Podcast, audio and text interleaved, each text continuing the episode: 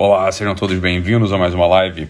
E aí, pessoal, vocês estiverem me vendo bem, me ouvindo bem, me avisem aí através dos comentários. Beleza? Domingão acabando, semana começa amanhã. Eu acho que vale a pena a gente falar aqui sobre um assunto que pode ser uma grande pauta para nossa semana, tá? E aí, Lara? Beleza?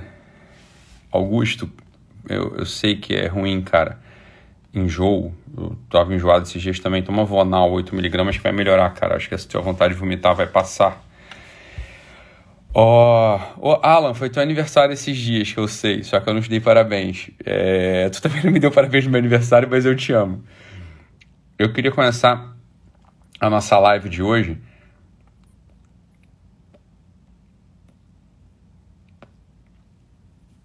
lendo um pequeno textinho, um pequeno parágrafo, tá? Que diz o seguinte. É um, é um chamado, na verdade, é um chamado de centralidade do espírito, que pode ajudar muito a gente a, a enfrentar a vida no final das contas, né? E depois eu queria, vou comentar esse texto, né? Mas mais do que comentar, eu vou dar aqui a, a regra prática, né? Um tipo de solução prática para que isso possa acontecer. Beleza? Foi, Lequinha. Mila tá aí. Que bom. É... Começa assim o texto. Tudo em volta induz à loucura, ao infantilismo, à exasperação imaginativa. Contra isso, o estudo não basta. Tomem consciência da infecção moral e lutem, lutem, lutem pelo seu equilíbrio, pela sua maturidade, pela sua lucidez. Tenham a normalidade, a sanidade, a centralidade da psique como um ideal. Prometam a vocês mesmos ser personalidades fortes, bem estruturadas, serenas no meio da tempestade, prontas a vencer todos os obstáculos com a ajuda de Deus e de mais ninguém. Prometam ser e não apenas pedir, obter, sentir, desfrutar. Esse texto é do professor Olavo. É um parágrafo do professor Olavo. Né? Tudo em volta induz à loucura, ao infantilismo, à exasperação imaginativa, e a gente observa isso abundantemente, por exemplo, nos comentários a alguns posts meus, né? É, alguns posts no quais, por exemplo, eu falo o seguinte: olha, a mulher foi, não foi feita para ser entendida, a mulher foi feita para ser amada. E Sobretudo porque isso é um mandato evangélico, inclusive, não está dizendo entendei-vos uns aos outros, mas amai-vos uns aos outros, né? E aquele, aquele desfiar de comentários ali embaixo do, do, do post demonstra isso, assim, olha, loucura, infantilismo, exasperação imaginativa, é só isso, né? Isso é a totalidade, isso é a totalidade, isso é a totalidade dos comentários hoje. Ontem mesmo, ontem eu fiz uma live aqui minha, depois eu entrei com uma outra live com meu amigo Fernando.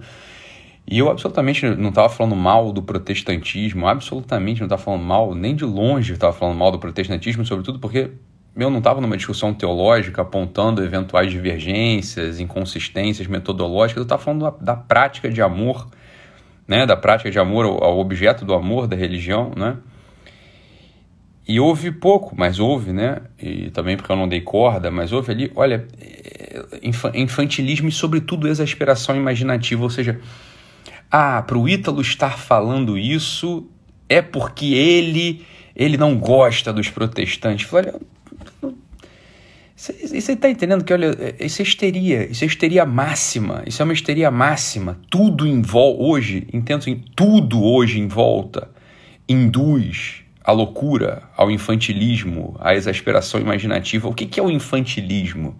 Né? O que, que é o infantilismo? O infantilismo é justamente essa tendência do homem de imaginar que o universo vai ser moldado pelas suas crenças e seus desejos. Isso é um infantilismo, inclusive, isso é um infantilismo é, absolutamente soprado e que ganha corpo com algumas correntes do mal coach hoje em dia, né? Do, do mal coach hoje em dia, né? Que basta acreditar, vamos projetar, vamos co-criar universos, vamos co-criar realidades e tudo acontecerá. Olha, meu filho, eu quero, eu quero conviver com homens e mulheres adultos e maduros, você tá entendendo? Isso é, isso é cansativo demais, você sabe? Assim, pra, pra, bem, olha, os meus, com os meus alunos, eu tenho muito toda a paciência do mundo e todo o amor do mundo para lidar com eles, com, com todo o amor do mundo e toda a calma do mundo, eu vou falar com eles do modo mais cordato, né? Do modo né, mais gentil, quem é meu aluno presencial sabe, né? Com todo, né, todo o amor do mundo. Agora, para o círculo pessoal de relacionamento, fala, não dá para conviver com gente assim, você tá entendendo? Olha, são pessoas que são absolutamente infantis, infantis. Fala, olha, olha, eu sei que você quer isso tudo, meu querido, mas o que, que você está fazendo, por exemplo, né? É... Isso é o infantilismo. E a loucura propriamente, a, lou a loucura, a loucura propriamente, né? não a loucura clínica, da, da loucura clínica que eu trato no consultório psiquiátrico, mas aquela aquela, aquela desconexão com a realidade tão endêmica no nosso tempo hoje, as pessoas que absolutamente não conseguem enxergar um palmo diante dos seus narizes, porque estão presas, né, com estão presas com com crenças estúpidas, com crenças infantis, por exemplo, por exemplo, a gente fala sobre questões históricas, por exemplo, né? Questões históricas. Então eu botei lá a foto do, do né, aquele herdeiro, atleta, herdeiro, bonitão, abdômen trincado, mil mulheres modelos, fumador de maconha, empresário, empreendedor. E eu, do outro lado eu botei a foto do Papa João Paulo II, falei, olha... Né? E aí algumas pessoas tiveram a pachorra de comentar sobre o Papa João Paulo II, mas isso aí é um pedófilo. Isso é loucura, isso é loucura, loucura. Loucura, é uma desconexão da realidade brutal, não conhece nada, daí é um desconhecimento da história absurdo. Absurdo o desconhecimento da história, não sabe que foi o Papa João Paulo II, inclusive, né, que disciplinou a celeridade dos casos, a celeridade da, da, da tramitação dos casos de denúncia daqueles, daqueles padres que de fato estavam com processos de canônicos pendurados e e, e morosos. Ele foi uma das pessoas que mais incentivou que isso fosse resolvido. Falou, olha, entende? Você está falando disso por quê? Você está falando disso por quê? Quem está falando que o Papa João Paulo II é pedófilo? Você é louco, louco. Tudo, tudo em volta induz a loucura, ao infantilismo e à exasperação imaginativa. Imaginar que o Doc, que o doutor Ítalo é, sei lá, né? Aí você imagina o que você quiser, né? O problema é o seguinte, contra isso o estudo não basta. Contra isso o estudo não basta. Né?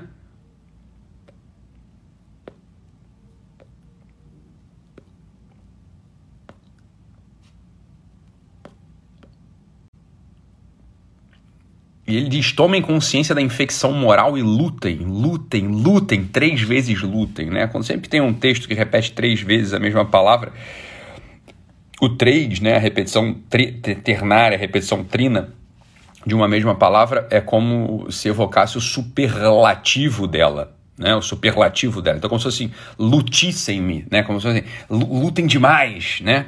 é, como é, santo, santo, santo, é equivalente a santíssimo, né? Então lutem, lutem, lutem. É uma luta superlativa, é uma luta acima de tudo pelo equilíbrio, pela maturidade e pela lucidez.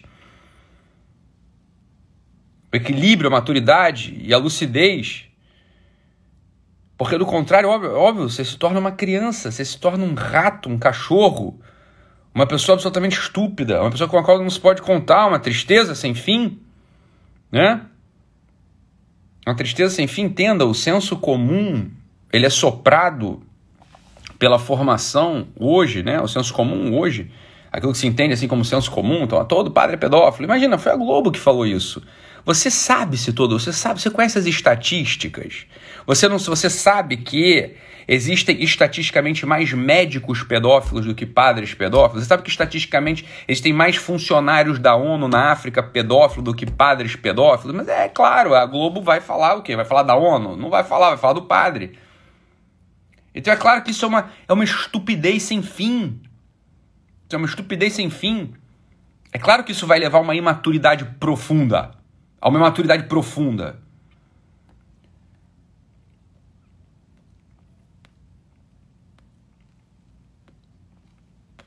ter a normalidade, a sanidade, a centralidade da psique como um ideal. Prometer a gente mesmo ser personalidades fortes, e aqui que é o ponto que eu quero chegar, bem estruturadas e serenas no meio da tempestade. Como encontrar essa serenidade no meio da tempestade? Esse é o ponto. Como encontrar essa serenidade no meio da tempestade? Pronta, essa personalidade, portanto, pronta para vencer todos os obstáculos com a ajuda de Deus e de mais ninguém. Com a ajuda de Deus e de mais ninguém. Como encontrar essa serenidade? Olha, uma das formas de encontrar a serenidade, essa serenidade, é mais uma vez ir contra aquela fórmula, né?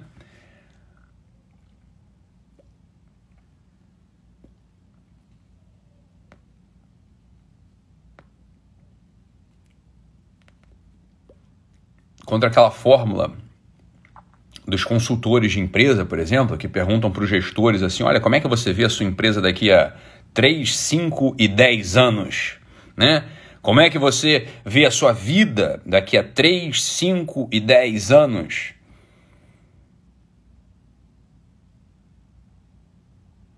Olha, francamente falando, que pergunta estúpida para uma biografia individual, para uma empresa talvez faça sentido. Agora, para uma pessoa, você planejar o seu tempo, você planejar os seus atos, para daqui 5, né? Como é que eu vou estar daqui 5, 10, sei lá, 20 anos? Qual é a diferença que isso faz, meu filho? Se ela sabe se você vai passar de hoje, porra. Ou se ela sabe se você vai chegar a, a ter mais 3 anos de vida, mais 5 anos de vida, mais 10 anos de vida. E mais. E mais.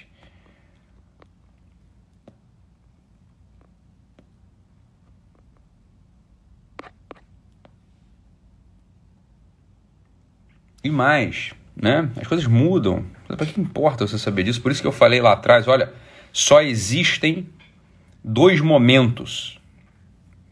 Só existem dois momentos para o homem. E é diante desses dois momentos que a gente projeta os nossos atos. Os atos, eles sempre têm que ser, os, os, atos humanos, eles sempre têm que ser confrontados com dois momentos. Não assim, olha, o que eu estou fazendo aqui, o que, que isso vai me construir daqui cinco anos? Você psicologicamente não tem como, não tem como acessar isso. Esse, essa live que eu estou fazendo aqui agora, para onde ela vai me conduzir daqui três anos, daqui cinco anos, daqui dez anos? Olha que pergunta estúpida. Isso é coisa de quem não. Isso é, é metodologia vagabunda. Você tá entendendo? Para que, que você grava? Por que eu gravo essa live aqui agora? Esse ato, o ato que eu estou cometendo agora aqui? Para que, eu gravo, pra que eu gravo essa live? Porque eu só vou gravar essa live se essa live tiver uma importância agora e diante da hora da minha morte. Se essa live ela tiver uma importância agora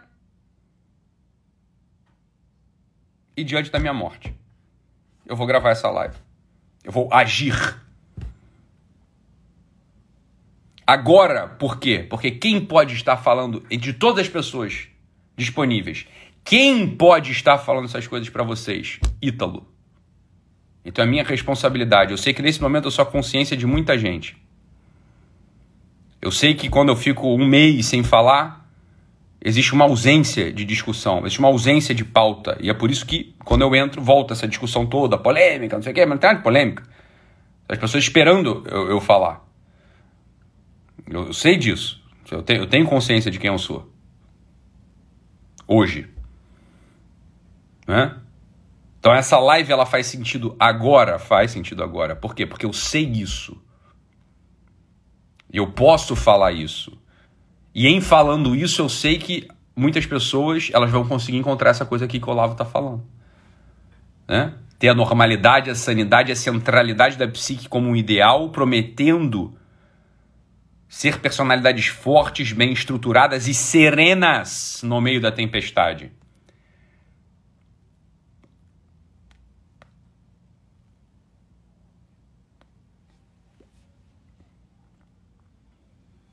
O agora é esse, olha, o agora. Assim, valorizar o agora. valorizar o agora. Né? O agora na vida de um ser humano é tudo. Nunca. Nunca não é nunca em latim. Nunca é agora. Nunc cepit. Agora começo. Agora. Não amanhã, não depois. Não daqui três anos. O sorriso, o serviço, a oração, a seriedade, o olhar profundo. É agora, né? Agora. Como o Saulo bem lembrou aqui, como o Lavelle fala, falou, olha, existe um, existe um estado de instalação no mundo chamado presença. Presença total.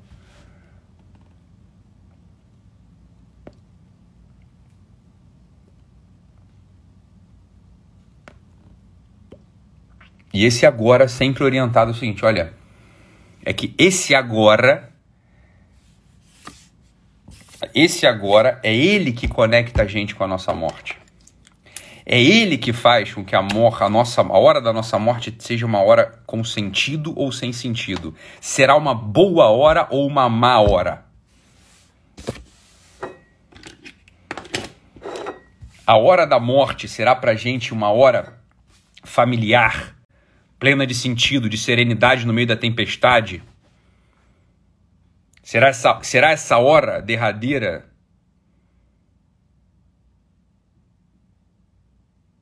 quando a cortina da vida começa a fechar, quando o horizonte começa a se turvar.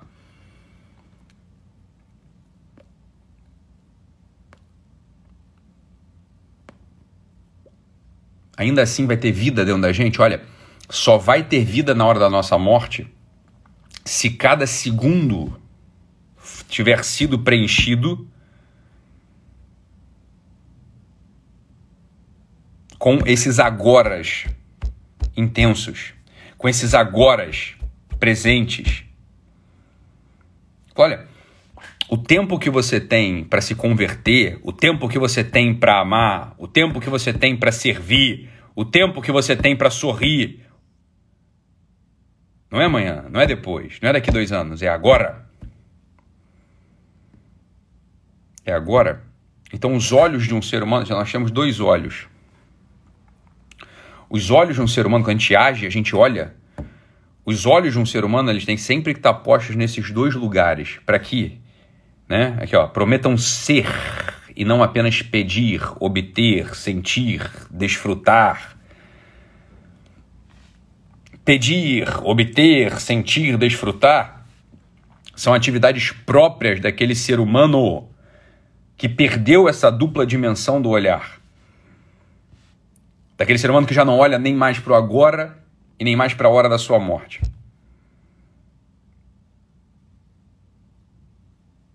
Assim, a hora da morte nem sequer tem a ver com religião, mas com o formato da sua vida. Para que você viveu? E esses são os dois momentos do homem. Quais são os dois momentos derradeiros do homem? Os únicos dois momentos do homem são o agora e a hora da morte. o agora e a hora da morte.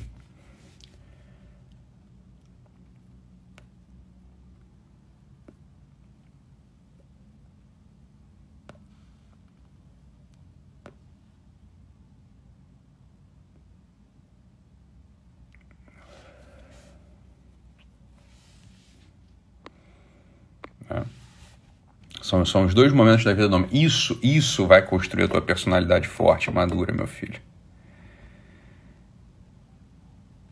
É, o Miguel Soriani falando aqui, ó, isso está presente na oração, na, naquela oração conhecida como oração Ave Maria, né? Agora, rogai por nós pecadores, agora e na hora da nossa morte. Agora por quê? Porque somos pecadores, então é claro que o agora pode ser mal inclinado. A gente pode inclinar o agora para o lado errado. A gente pode inclinar o agora para o pedir, obter, sentir, desfrutar e não para o ser. Então é claro que a gente, a gente faz uma oração, a gente pede para que o nosso olhar esteja inclinado para o agora.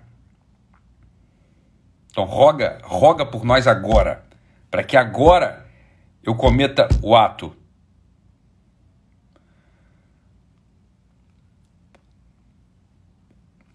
Que me aproxima de um sentido na hora da minha morte.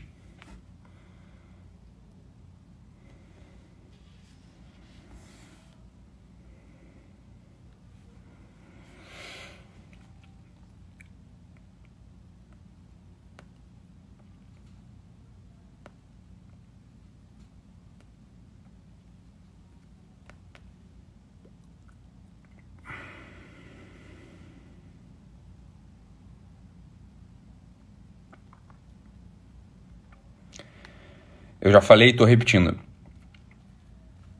Existem quatro narrativas possíveis, né? Existem quatro narrativas possíveis para o ser humano. Né? Uma delas não faz sentido nenhum, porque uma delas é, é, é o desejo de pedir, obter, sentir, desfrutar. Isso, isso torna vazio, por quê? Porque não tem presença de agora, não tem presença de eternidade, não tem presença da hora da morte o servir pelo outro lado, o dar a vida por alguém, ou conhecer a verdade para transmiti-la, isso dá sentido.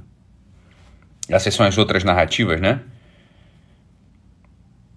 Essas são as outras narrativas não impossíveis. Né?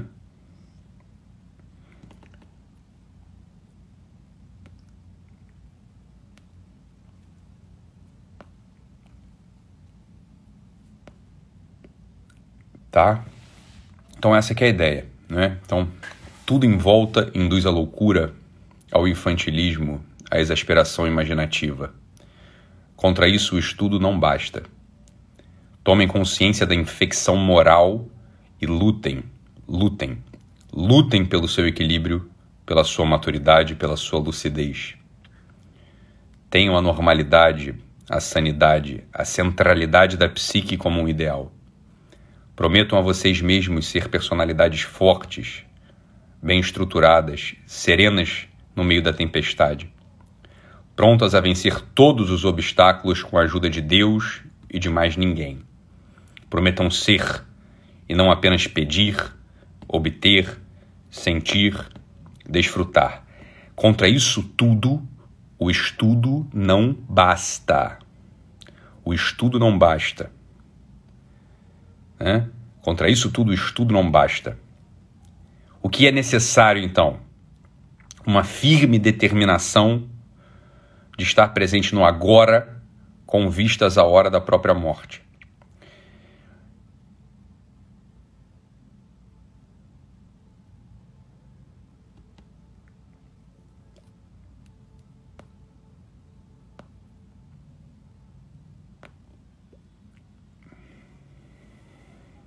Deixar para depois o teu dever, não servir a uma pessoa que te espera.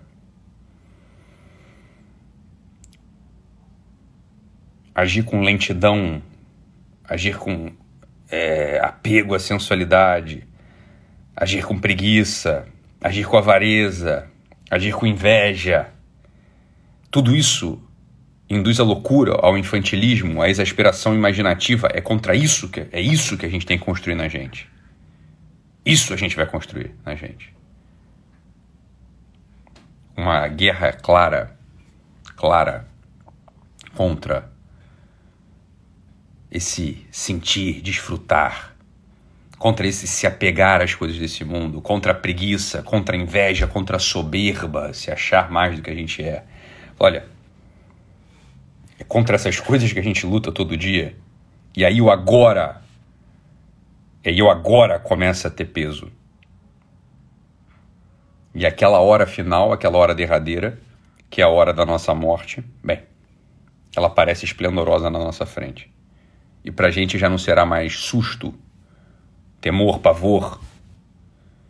Vai ser a consequência natural de uma vida densa, gasta, bem vivida cheia de sentido. Bom início de semana a todos. Nos vemos amanhã. Fiquem com Deus e até mais. Tchau, tchau, pessoal.